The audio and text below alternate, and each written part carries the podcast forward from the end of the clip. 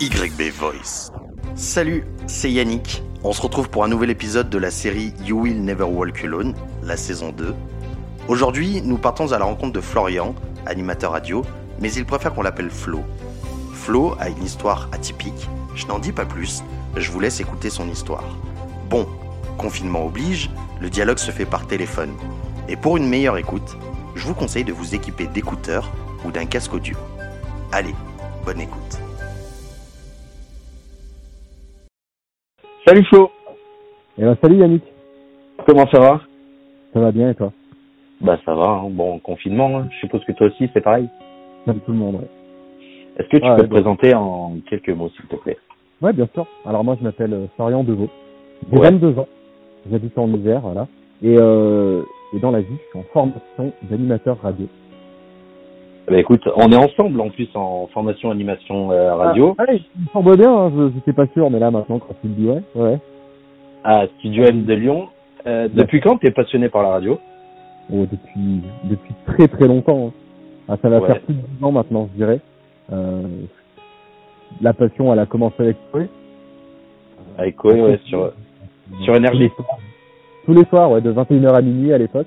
Et puis, bah, je l'ai suivi, bah, jusqu'à maintenant, en fait. D'accord, bon ouais, t'écoutes toujours la radio et puis t'a- t'aimerais en vivre maintenant quoi, de la radio. C'est vrai, c'est vrai que maintenant, j'aimerais en vivre. Avant de commencer la formation en radio, tu faisais quoi dans la vie? Alors, euh, j'ai eu un parcours scolaire catastrophique. Euh, Ouais. Donc, j'ai fait un, un bac pro, euh, le premier qui passait, en fait. Sans grande Ouais. conviction, qui finalement m'a plu un petit peu, puis euh, sur la fin, plus du tout. Donc, j'ai arrêté, puis je suis allé me tenir au chaud à la fac, avec en tête le projet d'aller faire de la radio, mais euh, pas au Studio M. Je voulais rentrer au, au SIDEC, l'école de radio de Paris. Et, euh, et apparemment, ils prenaient qu'avec un bac plus 2, donc il fallait forcément que je fasse un petit, un petit truc après le bac, ce que j'ai eu, hein, bravo à moi d'ailleurs. C'est pas glorieux, mais bon, passons. Et, euh, et du coup, voilà, j'ai fait une fac d'infocom, et euh, ça n'a pas duré bien longtemps, j'ai fait un mois de formation en fait. D'accord. Et il m'est arrivé une petite bricole, et j'ai passé euh, trois ans, du coup, euh, sans faire d'études après. Parce que nous on se connaît depuis euh, depuis la troisième C'est ça. et euh, là du coup on s'est retrouvé cette année, bah on va dire par pur hasard dans la même classe. Mhm. Et t'évoquais juste avant qu'il t'arrivait une petite bricole. Est-ce que tu peux nous expliquer ce qui s'est passé? Je me suis fait cocher par une bagnole sur le, le campus de la Doua à Lyon. Voilà. C'était un 27 septembre 2016. Et, euh, C'était une voiture, un camion C'était quoi C'était une voiture. C'était une voiture. En plus, une petite voiture de merde, terrible. Ça aurait pu être un accident stylé, mais non, non, là, c'était une bagnole, euh, une Fiat Panda à la limite. Enfin, voilà. Et euh, t'étais en train de, de marcher à ce moment-là? T'étais en Ouais, vélo? Et j'étais piéton, j'étais en train de me, de me balader comme ça un petit peu sur le campus le soir. Le conducteur de la bagnole, il, il a voulu couper, euh, enfin il a voulu passer avant le tram et du coup il a Ouais. accéléré. Et moi à ce moment-là, je traversais la route en fait. Que tu te rappelles de tes euh, premières pensées quand euh, l'accident a eu lieu? Est-ce que tu sentais que ta vie elle, allait basculer à ce moment-là? Alors j'ai aucun souvenir de l'accident en fait. Et quand je me suis réveillé à l'hôpital, je savais pas où j'étais. Euh, pendant un temps, je pensais que j'étais en plein rêve en fait et je voyais euh, les infirmiers du coup qui rentraient dans ma chambre. Les mecs ils étaient en blouse blanche. Euh, les portes elles s'ouvraient toutes seules. Je me suis dit putain mais je suis dans l'espace en fait. Vraiment, je pensais que j'étais dans un espèce de vaisseau spatial, je sais pas quoi. J'ai complètement allumé, mais euh, voilà, c'est les seuls souvenirs que j'ai de. Du coup, voilà, après le choc, t'es tombé dans un coma et tu t'es réveillé à l'hôpital et t'étais complètement déconnecté de la vie, Ah, c'est ça? même pas tombé dans le coma. M'ont Ouais. plongé en coma artificiel parce que je suis resté conscient après l'accident. Et, euh, et c'est que deux heures après qu'ils m'ont mis en coma artificiel.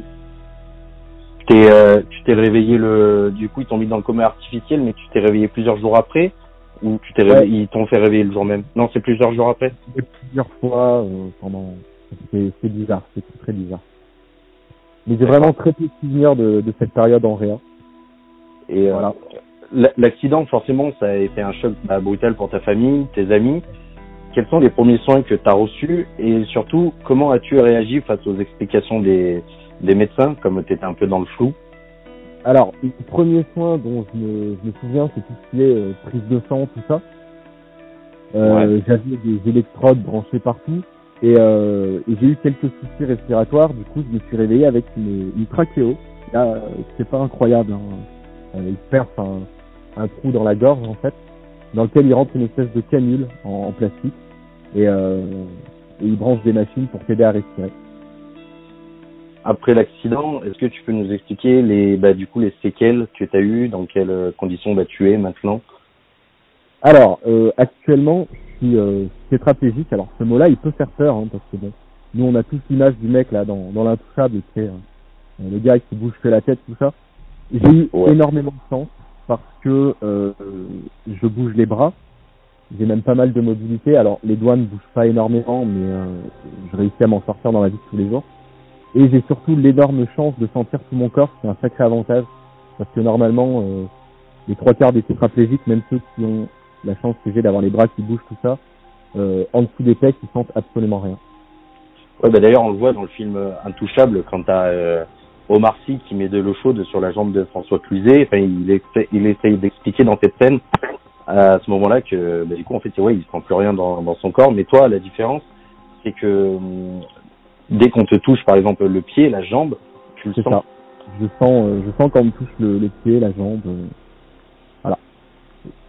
Et euh, du coup, je suppose qu'après l'hôpital, t'es parti en rééducation directement ou t'es resté combien de temps à l'hôpital? Alors, euh, alors là, là l'hôpital, ça va être terrible. Je pense que c'est la, la meilleure partie. Euh, j'ai passé énormément de temps en réa parce que j'avais pas mal de problèmes respiratoires et euh, je m'étais chopé une infection pulmonaire qui a mis beaucoup beaucoup de temps à partir. Euh, quand j'ai commencé à aller mieux en réa, ils m'ont envoyé au SRPR, qui est euh, le service de rééducation post-réanimation. D'accord. Donc, j'ai commencé à faire un peu de rééduc là-bas, mais vraiment pas grand-chose. Et, euh, et ça restait quand même vachement médicalisé. Donc, j'avais toujours un respirateur. Euh, J'essayais de me sevrer de la trachéo, mais j'y arrivais pas. Normalement, le SRPR, c'est censé y passer que quelques mois avant de partir vraiment en rééducation. Euh, moi, le SRPR, j'y ai passé un peu plus de six mois. Parce que euh, la trachéo, ils n'arrivaient pas à me l'enlever, les mecs comprenaient pas, je me désencombrais pas, ils étaient obligés de me faire euh, deux à trois séances de kinérestie par jour pour vider mes poumons vraiment de plein de merde, c'est dégueulasse. Et, euh, et en fait, au bout de six mois, les médecins ils se sont dit c'est pas normal qu'il soit toujours là, lui. Euh, on va l'envoyer faire sais, une fibroscopie, donc c'est une, il prélève des bactéries dans les poumons pour voir un peu ce que ça. Et en fait, c'est juste après euh, huit mois d'hospitalisation que les mecs se sont rendus compte qu'ils ont oublié de me filer le traitement pour guérir de mon infection pulmonaire. Après Voilà. huit mois? Après huit mois, ouais, les mecs ils se sont dit ça, mais c'est pas normal. Et en fait, si c'est normal, c'est juste qu'ils avaient complètement zappé de me donner les traitements. Donc après ça, j'ai fait trois mois d'antibio par euh, comment ça s'appelle? Ah, Comment je peux oublier ça? Euh, En intraveineuse avec des, des cathéters, tout ça. C'était infâme les cathéters d'ailleurs. Enfin bon, passons. Et euh, en trois semaines d'antibio, bah c'était réglé. Donc du coup, j'ai pu, euh, ils ont enfin pu me virer la trachéo et j'ai pu partir vraiment en rééducation. Et, euh, et c'est là que s'arrête la partie hôpital en fait, parce que bon, le centre de rééducation c'est plus vraiment un hôpital. Et euh, quand t'es parti en rééducation, t'es euh, t'es parti loin de, de ta famille ou c'était quand même à, à côté? Bah, je suis resté, euh, je suis resté pas loin. J'étais hospitalisé sur Lyon et Ouais. euh, je suis parti à Saint-Genis-Laval, au centre de rééducation d'Henri Gabriel, dédicace à eux d'ailleurs, ils sont incroyables. D'accord, ouais, donc dans la banlieue euh, lyonnaise. C'est ça, dans la banlieue lyonnaise. ouais. Et quand t'es arrivé en, en rééducation, donc ta rééducation au, au final, elle a duré combien de temps? Elle a duré un an et un an et quelques mois, deux trois mois à peu près. D'accord, donc euh, t'as as beaucoup de souvenirs et puis euh, il s'en est passé, je pense, des choses en, en plus d'un an. Ouais, ah oui, la, la réa, enfin le, pardon, la rééduc, c'était, c'était, bah, ouais, on va relativiser, c'est quand même le meilleur moment en fait. C'est là où euh, petit à petit, t'as des trucs qui commencent à revenir, euh, tu commences à revivre en fait là-bas, et, et ça, euh, c'est trop bien. en fait. Bah tu ressens ton, ton corps en fait qui est en train de revivre. C'est ça. Même si au début ça a été dur, parce que forcément, passer huit mois euh, en hospitalisation, euh, pas intensive mais pas loin, euh, ça devient dur derrière de récupérer, donc il a fallu que, que je mette les bouchées doubles en fait. Et justement, par rapport à la rééducation, euh, tes journées, elles ressemblaient à quoi? Enfin, je veux dire, le... tu sais, j'ai euh, j'ai vu, euh, j'ai revu récemment le film euh, Patient. Je sais pas si tu l'as vu, c'est le film sur Ah, l'histoire de, de Grand Corps Malade. Ouais, tu, tu, ouais, tu l'as vu? Ah tiens, d'ailleurs, j'ai une petite histoire avec ce film. J'étais allé le voir au ciné avec ma famille, en fait. Et on est les seuls pendant la séance à avoir ri à certains moments. C'était absolument pas drôle, en fait. Mais, mais c'est, ils sont tellement vrais. Et, et- enfin, ne serait-ce que le coup de l'aide-soignant qui arrive le matin et qui c'est super enjoué, l'aide-soignant. Alors, euh, il va bien, on va lui mettre la petite télé, machin. Et ils étaient tous comme ça. Et tu sais, toi, le matin, euh, Yannick, j'imagine, comme tout le monde, tu sais, il faut pas tout de suite te parler. euh, euh, le temps de Exactement. prendre ton ta petite clope, ton petit machin. Et ben, bah tu vois, bah c'est exactement ça. Les aides-soignants, ils arrivent le matin, ils sont à fond. Toi, tu viens de te réveiller, t'as juste envie de leur dire, écoute, mec, reviens dans, je sais pas, 10, 15 minutes, mais euh, laisse-moi le temps d'émerger avant de, de, de passer aux soins parce que c'est dur. Mais non, c'est le film Patient, excellent film. Bref, désolé de t'avoir coupé. Non, il n'y a pas de, y a pas de souci. C'est, c'est très intéressant. Et euh, justement, bah, si on peut faire un petit parallèle à- avec le film, euh, quand tu commences euh, tes journées, donc c'est tout de suite, t'as des, t'as des premiers soins un peu euh, physiques. Ils te font faire un Euh, peu de la kiné. Alors, le matin, quand tu te lèves, ils vont surtout te faire tout ce qui est toilette et tout. Ouais. Euh, là, tu passes un petit coup, machin, histoire quand même pas sentir le choc pour la journée, c'est quand même vachement important. Après ça, euh, en centre de rééducation, donc je me levais, prenais le temps de me faire mon café à ce moment-là. Euh, le matin, en général, j'avais de l'ergothérapie, donc euh, c'est les ergos, elles m'ont aidé entre guillemets parce que pas vraiment bon. Bref, elles m'ont aidé à récupérer un peu de l'appréhension, de l'autonomie au niveau des mains, tout ça. Et puis elles m'ont aussi- aidé à trouver euh, des adaptations pour la vie de tous les jours. Euh, Voilà. L'après-midi, en général, j'avais kiné pendant une heure. Ça, j'avais de la chance d'ailleurs, parce qu'en général, les patients avaient une demi-heure. Moi, j'avais le droit à une heure de kiné, je me sentais un peu privilégié, c'était cool. Et euh, en kiné, bah, on, on faisait tout ce qui était euh, renforcement musculaire. Et on travaillait les transferts. Donc les transferts, c'est ce qui va me permettre de passer euh, de mon fauteuil au lit ou de mon fauteuil à, à, à un siège de bagnole, par exemple. Enfin, tout ce qui est utile dans la vie de tous les jours, quoi. D'accord. Et aussi appris à utiliser un fauteuil parce qu'au début on dirait pas comme ça mais c'est pas forcément évident. Et euh, Bah. puis voilà, les journées se remplissaient comme ça. Après on avait des petits groupes euh, auxquels j'allais pas souvent, je t'avoue. ah ouais, tu, tu restais quand même euh, tout seul? Non non justement, je traînais avec des avec des personnes du centre. Je me suis fait de très très bons amis dans ce centre que je vois toujours. Euh, on prend souvent, enfin je prends souvent de leurs nouvelles, on s'appelle souvent donc euh, voilà. C'était des personnes qui étaient dans le même cas que toi ou tu avais quand même plusieurs profils différents? Ah oui, il y avait plusieurs profils différents. Alors j'ai beaucoup de potes Tetra. Hein. Et euh, à côté de ça, j'avais un copain qui était para. Euh, j'avais un copain qui avait une sclérose en plaques. Euh, c'est c'est une maladie un peu un peu terrible, ça, la sclérose en plaques. Mais je pourrais pas spécialement t'en parler, pour le coup. Et même de tout âge, hein, euh, j'ai des potes qui ont une cinquantaine d'années, euh, j'ai une pote qui a 20 ans pour la plus jeune, que j'ai rencontré en centre, je veux dire. Et euh, voilà, tout type d'âge, tout profil, euh, tout parcours de vie. Enfin, De toute façon, un peu les accidents, ils arrivent à n'importe quel âge, hein, donc euh, C'est il n'y a pas d'âge. avoir- hein. Et euh, quand quand tu as commencé bah, du coup à apprendre à t'adapter à ta nouvelle vie, euh, ça a été, tu l'as ressenti comment? Ça a été, ça a été dur mentalement, même je Alors. pense même physiquement? c'est très très dur au début. Parce qu'en fait, je réalisais pas vraiment la condition dans laquelle j'étais au tout début. Euh, je savais que je pouvais pas bouger mes jambes. Je voyais que mes bras bougeaient, donc je me suis dit, ok, je suis para.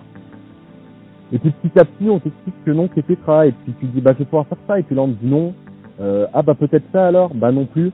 Donc finalement, tu finis plus par demander, bah du coup, qu'est-ce que je vais pouvoir faire Apparemment, la liste sera moins longue. Et euh, et bah faut s'adapter après. Donc euh, tu tombes des caribans là. Et, et tu finis finalement euh, par l'accepter ou non d'ailleurs, mais euh, pour le coup ça c'est un truc auquel enfin, je suis assez fier de moi à ce niveau-là. J'ai réussi à accepter tout ça et à continuer ma vie avec. Hein. Bon, on va pas sortir les violons parce que ça me fout la bite, mais euh, non, mais c'est vrai, c'est vrai. Il a un moment donné, euh, suis pas là pour me faire plaindre, mon Yann. Hein. On est là pour discuter, pour euh, Tout à l'heure, tu, tu, tu me disais que tu avais gardé contact du coup avec euh, les gens qui étaient en, en rééducation euh, avec toi. Est-ce que tu penses que l'esprit de solidarité, c'est ce qui t'a permis aussi de, bah, de tenir et de te renforcer même mentalement, quoi, de devenir plus fort? Ah bah bien sûr parce qu'on se tirait tous vers le haut. Il y a tout, on avait tous euh, à un moment donné un petit coup de mou, un petit coup de moins bien, de machin. Et euh, le fait d'avoir les potes avec toi qui eux continuer de progresser, euh, et ben ça t'aidait à te dire bon bah voilà, euh, s'il y arrive, je vois pas pourquoi j'y arriverai pas et inversement. Et est-ce que justement, là je refais un petit parallèle euh, avec le film Patient qui a été réalisé par Grand Corps Malade. À un moment, on voit qu'il y, a un- y a un personnage donc en fait qui lui ne progresse pas très vite dans sa rééducation Ouais. et euh, il se, je crois si je me souviens bien dans le film, euh, il boit, il se saoule la gueule. Est-ce que Ouais. tu as eu des cas aussi en rééducation où euh, ça progressait pas beaucoup et du coup mentalement il commençait à, on va dire à, à flancher? Alors, heureusement, enfin, du coup, oui, j'ai pas eu le droit à ça en centre de rééduc. J'ai eu j'ai eu aucun pote qui a lâché. Du début à la fin, ils se sont tous battus. Et euh, on n'a pas connu ça. Là, tu me disais aussi que tu as accepté maintenant à des êtres plus euh, valides, on va dire, Oui. tu as, accepté clairement ton handicap. Ouais. Est-ce que est-ce que maintenant tu as un complexe majeur qui est lié à ton handicap? Non, pas spécialement. Pas spécialement. pas de complexe, euh, non, non, non. Je, non, non, je le vis plutôt bien pour le coup. Bon après c'est moi je te le dis c'est de façon personnelle, je te vois tous les jours. Ouais. On va dire que tu es plus euh, dans la connerie, tu fais même Ouais. beaucoup de même d'autodérision, je trouve. Ouais. Et ça, parce que j'ai j'ai vu, enfin, tu nous dis quand même tous les jours que ta horreur, c'est de la pitié des gens. Et euh, Ouais, le je, regard. je déteste que les gens se mettent à ma place. Je ne me mets pas à la place des gens personnellement. Alors, ne le faites pas. Enfin, si j'ai besoin d'aide, je le demanderai. Et il n'y a rien qui m'énerve plus que ça. Alors, ces personnes-là, en général, elles sont bien pensantes. Hein. Elles font pas ça euh, en pensant à mal ou quoi. Mais euh, ouais, c'est là que je me sens réduit dans un sens. Mais forcément, j'aime pas ça. Récemment, j'ai lu le, le livre de Grand Corps Malade, du coup, qui s'appelle Aussi patient. Et euh, il y a une phrase qui m'a marqué, où il écrit, il dit, on s'habitue à être prisonnier de notre propre corps. Est-ce que toi, tu partages le même avis? Ouais, je pense qu'on s'y habitue. Finalement, comme j'étais en train de te le dire, euh, à un moment donné, j'ai fini par l'accepter et je me trouve pas prisonnier de mon corps maintenant. Parce que euh, je continue de vivre ma vie euh, comme toi, tu peux la vivre. Alors ouais, j'ai des impératifs, mais bon, finalement, on apprend à faire avec et je me sens vraiment pas prisonnier de mon corps. Je suis encore des soins, au jour d'aujourd'hui. Sûr. Bah, ne serait-ce que pour, euh, pour la douche du matin. hein. Là, j'ai j'ai besoin de personne, d'auxiliaires de vie, tout ça.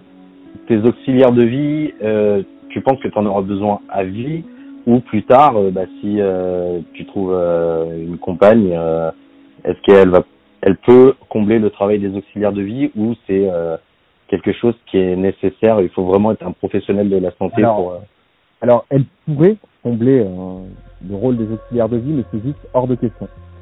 Parce que c'est un tue l'amour absolu et que non, je me vois pas du tout demander à ma copine ou à ma femme de, de me filer un coup de main pour me préparer le matin ou quoi que ce soit. C'est pas son, c'est pas son travail, c'est pas son rôle. en fait. Ah ouais, donc toi tu veux absolument que ça soit bon. C'est-à-dire que bon, ta femme, elle rentre pas, elle- elle- comment dire, elle se, elle, elle veut pas avoir le problème lié à ton handicap. C'est-à-dire C'est ça. que ça fonctionne. Ok. C'est de l'altruisme ça. Bah, peut-être. Non, mais c'est vrai, c'est vrai, c'est de l'altruisme. Je pense que c'est juste du bon sens. Donc euh, de ce que je sais, c'est que tous les matins, tu viens en cours euh, par l'intermédiaire, c'est un taxi, c'est une ambulance. Oui. Et quand tu veux te, te déplacer, euh, on va dire de manière plus libre, quand c'est pas une obligation professionnelle, comment ça se passe? Bah pareil, je demande à des taxis ou alors euh, je me débrouille avec mes parents. Et euh, là, j'ai pour objectif de passer le permis. Alors, pas dans l'immédiat parce que je me concentre énormément sur la radio. Je veux Ouais. réussir là-dedans avant autre chose. Euh, une fois que le diplôme sera en poste, euh, toutes les maquettes enregistrées, tout ça, euh, je vais passer mon permis et, euh, et après je serai indépendant à ce niveau-là. Enfin, je serai autonome à ce niveau-là peut-être.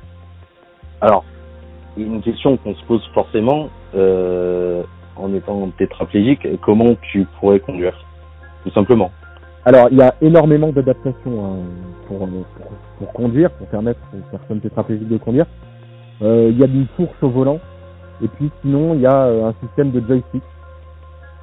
Voilà. comment on utilise pour les jeux vidéo? C'est un peu ça. C'est un peu le même principe. Bon, du coup, il y a plutôt des belles avancées technologiques. Et est-ce que tu suis les, euh, tu sais, les avancées technologiques euh, liées à la médecine? Alors, je le suis, mais de très loin. En fait, mes parents sont vachement plus investis que moi dans le handicap, c'est un truc de fou.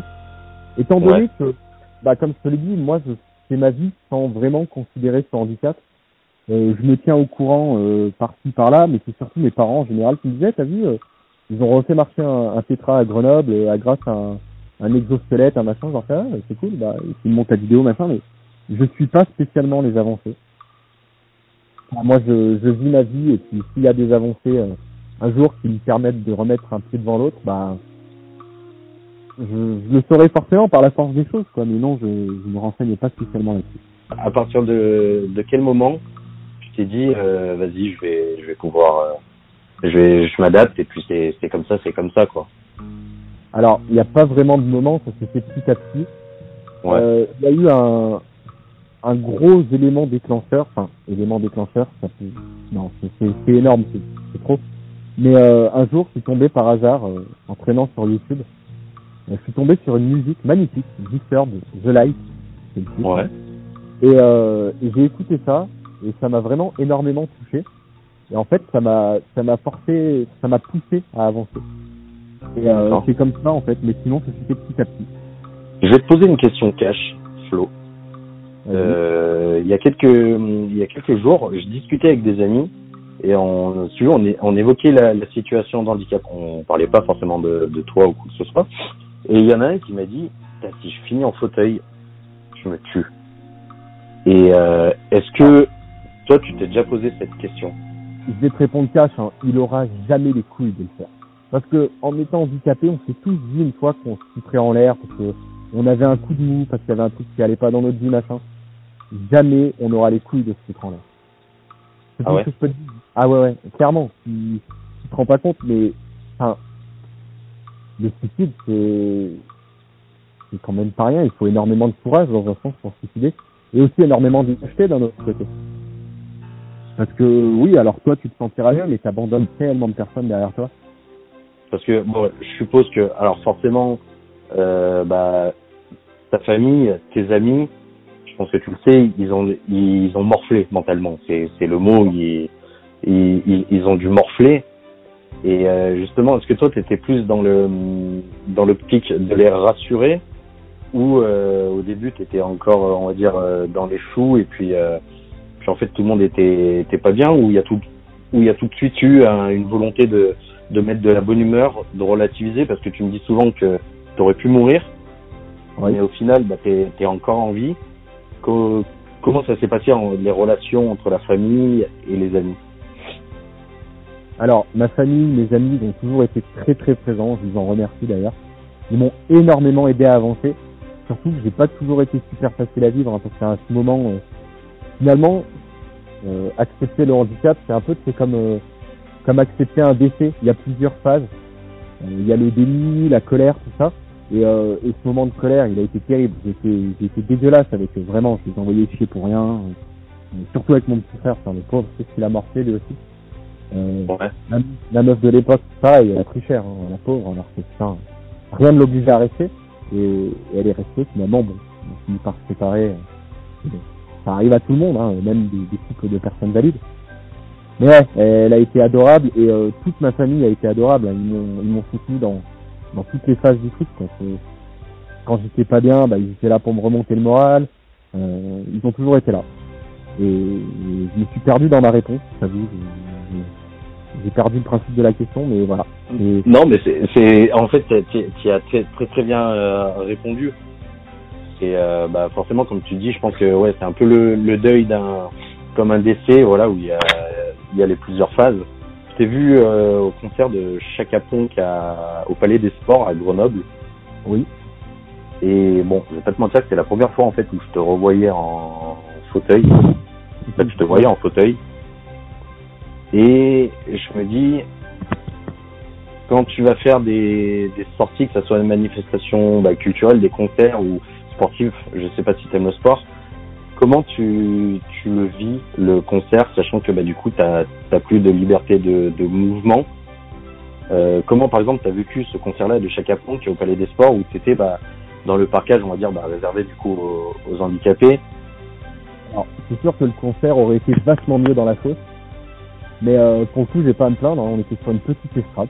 On avait une belle vue sur la scène, euh, une belle vue sur sur la, la fosse justement. Hein où tu voyais les gens tourner et tout. Et euh, non, c'était, ça restait quand même vachement bien. J'ai passé un très bon moment malgré tout, et c'est toujours des très bons moments en concert, il n'y a pas de problème.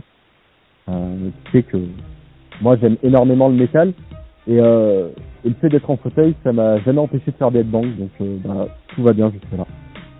Bon, je vais pas te mentir que j'étais dans la fosse ce soir-là. euh, quand euh, le chanteur là, il a lancé une indienne, il fallait tourner autour de ah, d'un plot. Incroyable. Ah, je vais pas te mentir que j'ai perdu patience. J'ai cru que il y en avait deux trois qui, qui, allaient passer à la trappe là. c'est ça qui est bon, c'est ça qui est bon. Aujourd'hui, on le rappelle, tu es en formation animateur radio. Euh, finalement, tu peux toujours vivre de ta passion. Tu peux parler derrière un micro. Bien sûr. Est-ce que la radio, vraiment, ça a été important dans ta phase de rééducation? Alors, la radio, elle a surtout été très importante pour moi en, réanimation, parce que j'avais pas accès à mon téléphone, j'avais accès à rien du tout. Et le fait de pouvoir écouter Coé tous les soirs et Manu le matin en me levant, euh, ça m'aidait à relativiser, il me faisait marrer, et, euh, et ça me changeait vachement les idées. Du coup, la radio a été très importante parce que ça m'a permis de me changer les idées, justement. Que ça a aussi renforcé le fait que tu t'es dit, bah, ouais, la radio, c'est vraiment, tu passes ton temps à déconner, à rigoler, t'es dit bon, vas-y, est-ce que je vais, je veux vraiment faire ça euh, pour les années à venir? Ah, Carrément. Et, l'accident, ça a même renforcé cette envie de faire de la radio parce que, sans vouloir me vanter, je pensais avoir des trucs à raconter. Oui, oui, oui, bah totalement. Dire en aide à des gens. Euh, comme tu l'as dit, euh, les accidents dans la vie, ça arrive à n'importe quel âge. En preuve, hein, euh, les, deux grands potes de centre de rééduc, ils ont 20 et 24 ans. Ouais. Euh, donc de ma tranche d'âge. Et je me dis qu'en en étant à la radio, non seulement euh, pour raconter de la merde, ça je, je suis fier j'adore ça, mais quand il va s'agir d'être un peu plus sérieux, je pourrais l'être aussi, et surtout en ce qui concerne le handicap, parce que c'est quelque chose que je connais. Pour le coup, je me mettrai pas à la place des handicapés en disant ah ouais, putain, ça doit être dur. je leur dirais ouais, je sais que c'est dur, bon, t'inquiète. Et, euh, et derrière, la vie ne s'arrête pas, et il faut continuer à vivre. Parce que si tu avais dû mourir après ton accident, bah, tu serais pas là pour en parler, en fait. Si on est encore là, c'est qu'il y a quelque chose qui nous a poussé à rester là. Et dans la radio, comment tu vois ton, ton avenir? Quels sont tes, tes objectifs? Parce que du coup, maintenant, c'est, on va dire, c'est d'un point de vue professionnel, maintenant, c'est nos limites. Tu auras exactement la même, euh, comment dire, la, la même carrière que n'importe quel autre valide. C'est un métier qui, te, en fait, en soi, on te demande juste de parler derrière un micro. Oui. Donc, euh, dans ta tête, t'aimerais faire quoi dans la radio plus tard? Ah, Moi, j'aimerais bien animer un talk show, euh, un peu comme euh, un peu comme Koé. En fait, ça a toujours été mon objectif.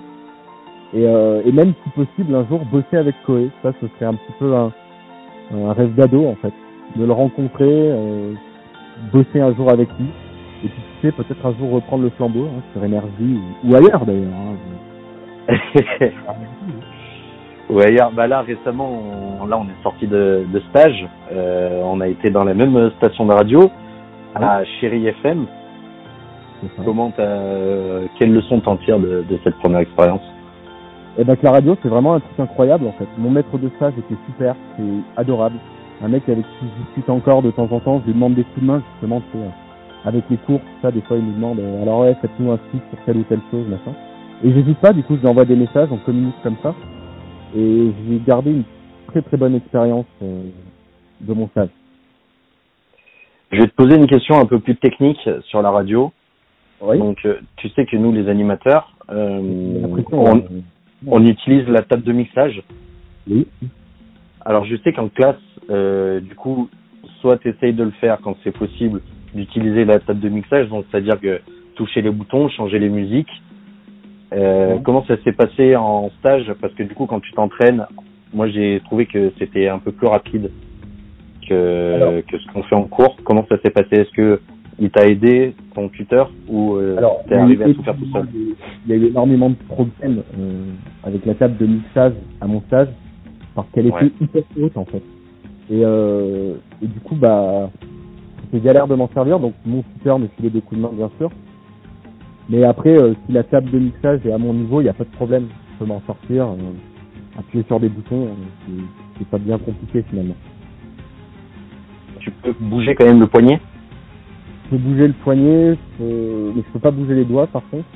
Et justement, je je suis en train d'envisager une petite opération, mais voilà. Un truc qui me permettrait de rebouger les doigts. Ça, c'est scientifiquement, c'est possible. Scientifiquement, c'est possible. Après, il faut voir euh, si ça vaut vraiment le coup. Que bon, finalement, si c'est pour taper une opération, un André Duc pour finir par bouger le petit doigt, euh, c'est pas bon. Par exemple, moi, il y a, il y a un truc qui me marque au quotidien, c'est que pour allumer tes cigarettes, tu es obligé de te faire assister, c'est ça? Non, non, j'ai des briquets qui, que je peux allumer seul, euh, qui ressemblent un petit peu comme à des chalumeaux, si tu veux, bon. Grossièrement, hein. Et euh, là, tu vois, là, je suis en train de me griller une clope actuellement. Je viens de l'allumer grâce à ce fameux briquet. Qu'est-ce que tu pourrais en, en tirer un peu de toute cette histoire euh, maintenant, aujourd'hui, si tu pouvais la, la résumer en, en quelques, quelques mots, comment tu pourrais la résumer? C'est la vie. Faut apprendre à faire avec, en fait. De toute façon, il n'y a pas le choix. Donc, de toute façon, tu es obligé de faire avec. Et puis bon, tant qu'à être là, euh, autant vivre, hein. Ouais, c'est ça, exactement. Exactement. frère, elle arrivera bien assez vite et il faut profiter pendant qu'on peut encore et quelle que soit notre situation. En tout cas, Flo, moi je te dis personnellement, je te remercie déjà d'avoir accepté euh, l'entretien. Je pense pas qu'il y ait tout le monde qui soit peut-être apte à, à en parler, dans ta- qui est dans la même situation que toi. Et je vois que tu as une aisance quand même à, à en parler et ça, c'est, je trouve que c'est plutôt cool. Je tenais à te le dire. c'est tellement normal pour moi euh, ce genre de vie que bah en parler ça me dérange pas plus que ça. C'est Ouais. comme vous quand quand vous vivez votre vie, ça vous arrive d'en parler, euh, vous les personnes valides hein, bien sûr. Bah voilà, ça fait partie de ma Bon, au vie. final, on reste des humains, hein, que ça soit valide, non valide. euh, euh, exactement ça. Ah, je fais à peu près tout comme vous. Ouais. Ouais, mais bon, c'est, différent pour les besoins quand même. Ouais, oui, oui. Alors oui, non, écoute, on n'en parlera pas. J'ai pas envie que la moitié des, des mecs qui écoutent euh, euh, ton émission termine comme ça en PLS dans leur lit. non, mais en, vrai, ça, ça peut être quand même intéressant de parler bah, de la façon, euh, de la manière dont tu urines. Je pense qu'il y a- très peu de gens qui peuvent se, l'imaginer, vraiment. Parce Alors, que- ok, euh, les gars, euh, préparez-vous parce que c'est vraiment pas bon. Euh, alors, le principe du sondage, c'est là qu'on rigole, euh, c'est de se rentrer euh, un tube d'une trentaine de centimètres en plastique, comme ça, directement dans l'urètre, et euh, ça va jusqu'à la vessie. Et du coup, c'est comme ça que, euh, bah, que j'urine, du coup. D'accord. Merci. Voilà. Merci Flo. Alors Yannick, ça va? Tu peux- Ouais, Là, ça va. Là, après, moi, actuelle, peut-être les couilles, mais ça ne changera rien, hein, tu sais. Euh... Non, mais- moi, ça, ça, ça, ça me choque plus parce que du coup, euh, tous les jours, tu, tu, tu le fais. Donc, euh, t'arrives toujours avec un quart d'heure de retard après la pause du midi. Voilà. Ouais. On sait pourquoi, mais euh, bon, bah, voilà comment ça se passe, du coup. euh, voilà le, les coulisses du bordel. bon, bah, merci pour ce petit tuto.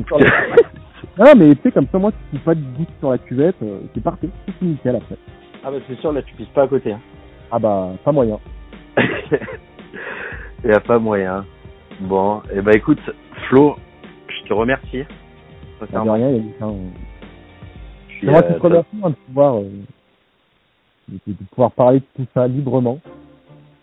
Ouais, ouais, bah, c'est de la parole libre. Après, tu vois, enfin, je veux dire, moi, je, je te, je t'en parle, mais euh, tu vois, par exemple, la dernière fois, je parlais de, je dis Atman, mais t'auras bien compris, c'était le gars qui était dans l'épisode précédent, qui veut pas qu'on dévoile son identité, il est aussi dans notre classe.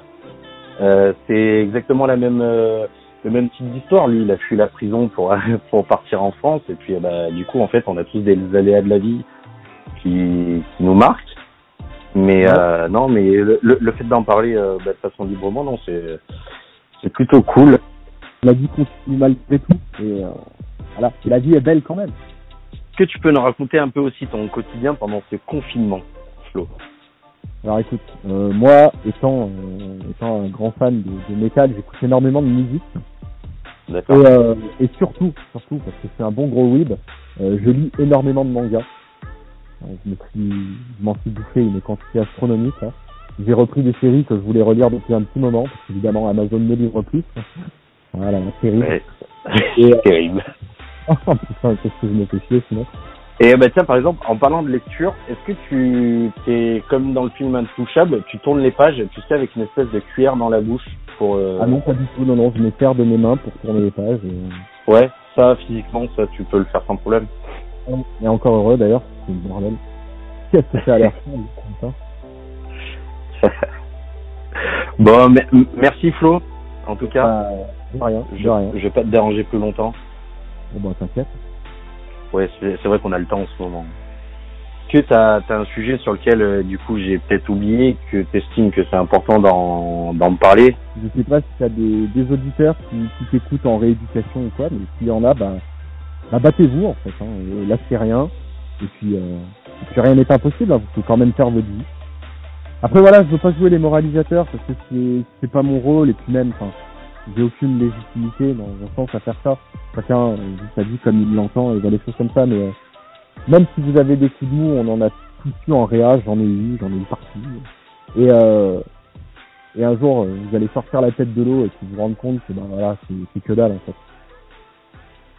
Merci Flo. Eh ben de rien Yannick. Je te souhaite une bonne après-midi. Eh ben merci, toi aussi, passe un bon après-midi.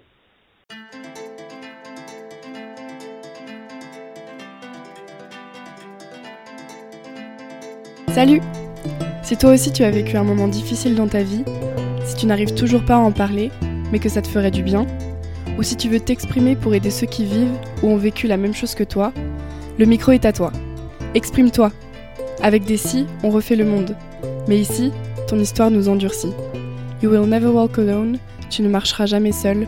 Contacte-nous par mail you will never walk alone 0719 gmail.com You will never walk alone 0719 gmail.com ou sur les réseaux sociaux. You will never walk alone, tu ne marcheras jamais seul. À bientôt!